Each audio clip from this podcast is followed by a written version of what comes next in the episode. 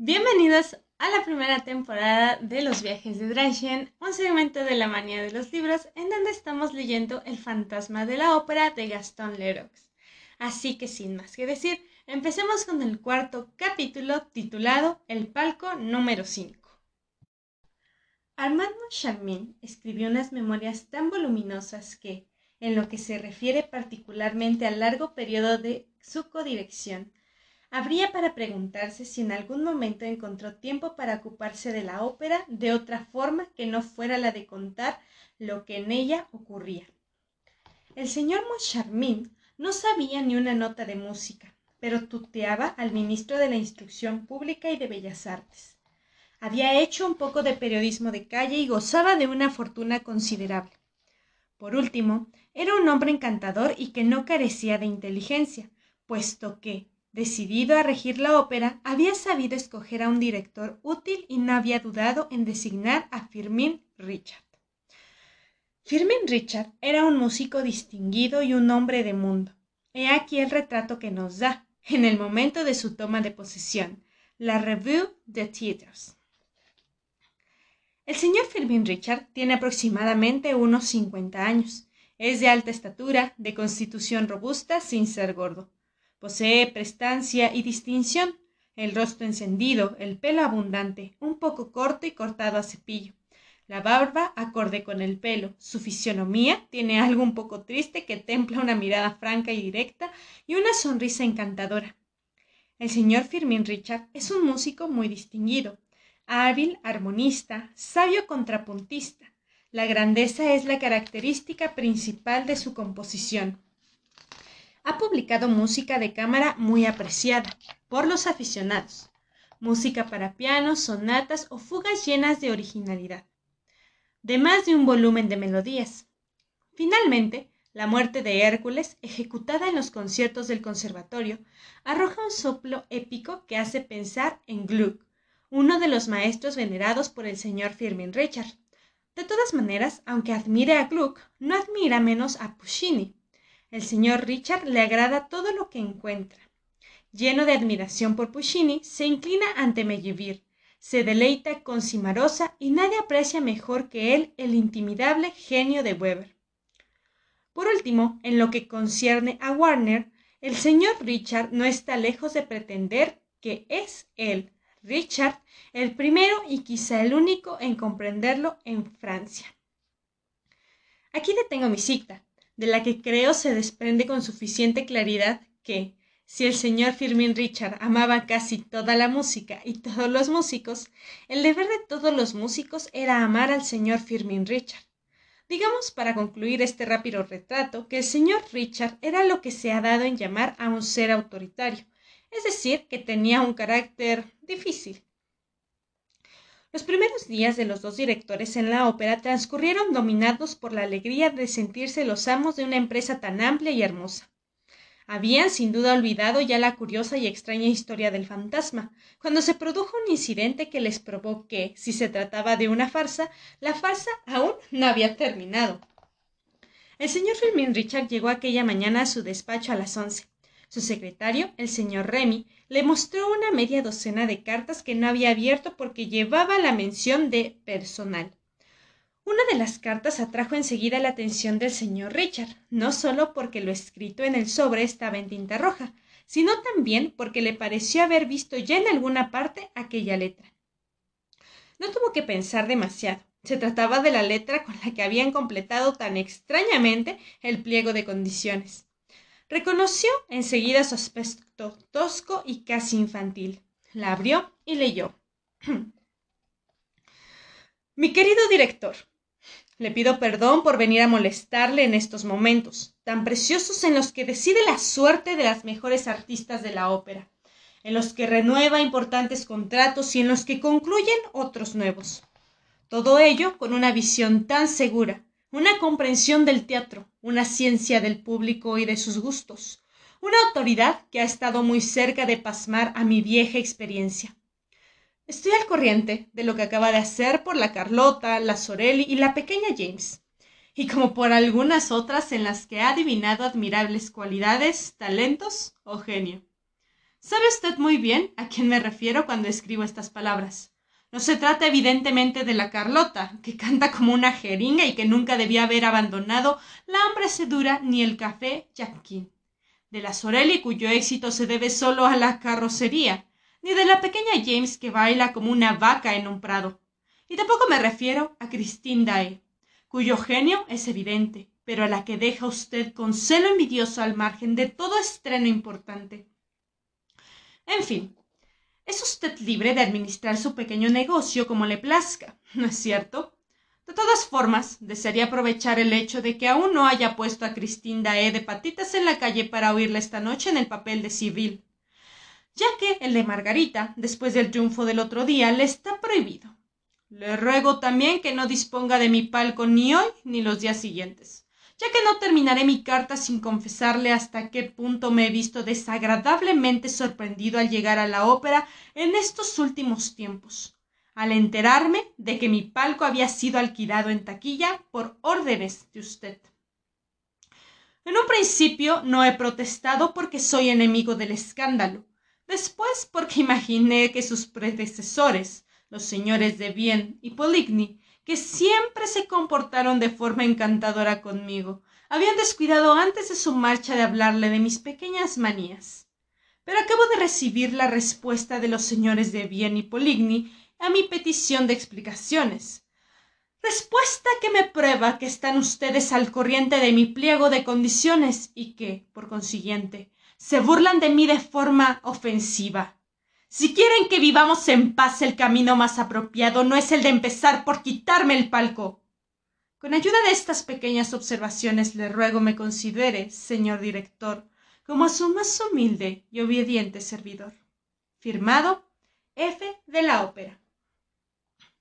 Esta carta iba acompañada de un extracto de la sección de correspondencia de la Revue Chatel, en la que se leía lo siguiente. F de la O, R y M no tienen excusa.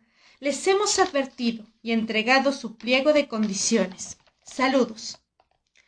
En cuanto el señor Firmin Richard terminó de leer, la puerta del despacho se abrió y el señor Moncharmin se encaminó hacia él, llevando en la mano una carta idéntica a la que había recibido su colega. Se miraron echándose a reír a carcajadas. la broma continúa, dijo el señor Richard. Pero ella no tiene gracia. ¿Qué significa esto? Preguntó el señor Moncharmin. ¿Acaso creen que porque han sido directores de la ópera vamos a concederles un palco a perpetuidad? Pues tanto para el primero como para el segundo, la doble carta era sin duda el fruto de la colaboración bromista de sus predecesores. No estoy de humor para dejarme tomar el pelo por mucho tiempo, declaró Firmin Richard. Son inofensivos, observó Armand Marcharmin. ¿Qué querrán en realidad? ¿Un palco para esta noche? El señor Fermín Richard dio la orden a su secretario de enviar al palco número cinco del primer piso a los señores de Vienne y Poligny si no se había ya vendido. No lo estaba. La reserva les fue inmediatamente enviada. Los señores de Vienne y Poligny vivían, el primero en la final de la calle Escribe y del boulevard de los Capucines, el segundo en la calle Aubert. Las dos cartas del fantasma de la ópera habían sido echadas al buzón del boulevard de los Capucines fue quien primero lo notó al mirar los sobres. ¿Ya lo ves? dijo Richard. Se encogieron de hombros y lamentaron que gentes de esta edad se divirtieran aún con juegos tan inocentes. Por lo menos podían haber sido educados, observó Moncharmin. ¿Has visto cómo nos tratan acerca de la Carlota, de la Sorel y de la pequeña James? Ah, mira, querido amigo, esas gentes están enfermas de envidia cuando pienso que han llegado incluso a pagar un espacio en la sección de correspondencia de la Revue Tratel, ¿en qué no tiene otra cosa que hacer? A propósito, añadió Moncharmin, parecen interesarse mucho por la pequeña Christine Dae. Sabes tan bien como yo que ya esa muchacha tiene fama de prudente, respondió Richard. ¿Se ha ganado tan rápidamente la fama? replicó Moncharmin. ¿Acaso no tengo yo fama de ser entendiéndole la música? Pues no conozco la diferencia entre la clave de sol y de la fa. Tranquilízate, nunca has tenido esa fama, declaró Richard. En este punto, Firmin Richard dio a Ujier la orden de hacer pasar a los artistas que, desde hacía dos horas, se paseaban por el gran corredor de la administración, esperando que la puerta de la dirección se abriera, puerta tras la cual les esperaba la gloria, el dinero o el despido. El día transcurrido entre discusiones, conversaciones, firmas o rupturas de contratos. Por eso les ruego que crean que aquella noche, la del 25 de enero, nuestros dos directores, cansados por una dura jornada de ira, intrigas, recomendaciones, amenazas y manifestaciones de amor o de odio, se acostaron temprano sin tener siquiera la curiosidad de ir a echar una ojeada al palco número 5 para saber si los señores de Vienne y Poligny encontraban de su gusto el espectáculo. La ópera no se había cerrado desde la marcha de la antigua dirección, y el señor Richard había continuado con las pocas obras necesarias en curso sin interrumpir las representaciones. A la mañana siguiente, los señores Richard y Moncharmin encontraron en su correo, por un lado, una carta de agradecimiento del fantasma que decía así: Mi querido director, gracias. Encantadora velada. Dae exquisita. Cuiden los coros. La Carlota, magnífico y banal instrumento. Le escribiré pronto acerca de los doscientos cuarenta mil francos. Exactamente doscientos treinta y tres punto cuatrocientos veinticuatro francos con setenta céntimos. Teniendo en cuenta que los señores de Viena y Poligny me han hecho llegar los seis punto quinientos setenta y cinco francos con treinta céntimos que os representan los diez primeros días de mi pensión de este año. Dado que sus privilegios finalizaron el 10 por la noche. Su servidor, F. de Lao. Y por otro lado, una carta de los señores de Bien y Poligny. Señores, les agradecemos su amable atención, pero comprenderán fácilmente que la perspectiva de volver a oír a Fausto, por su muy agradable que sea para los antiguos directores de la ópera, no puede hacernos olvidar que no tenemos ningún derecho a ocupar el palco número 5 del primer piso que pertenece exclusivamente a aquel que tuvimos ocasión de hablarle al releer con ustedes por última vez el pliego de condiciones, último párrafo del artículo 63. Rogamos acepte nuestro agradecimiento, señores, etc.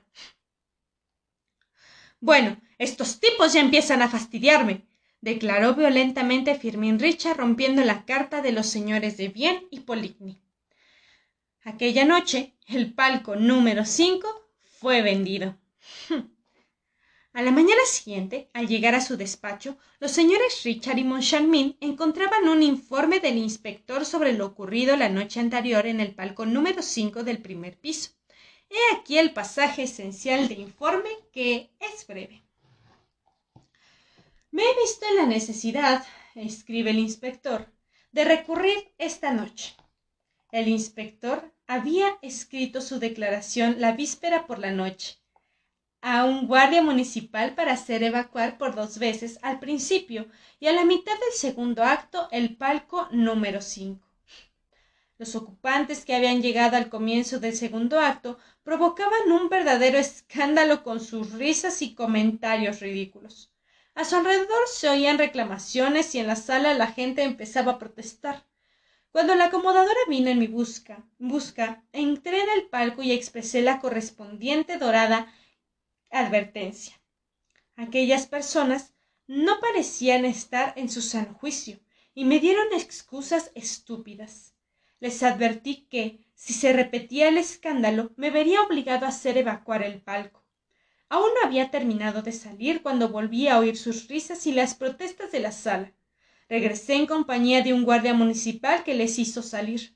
Reclamaron dinero. Finalmente se calmaron y los dejé volver al palco.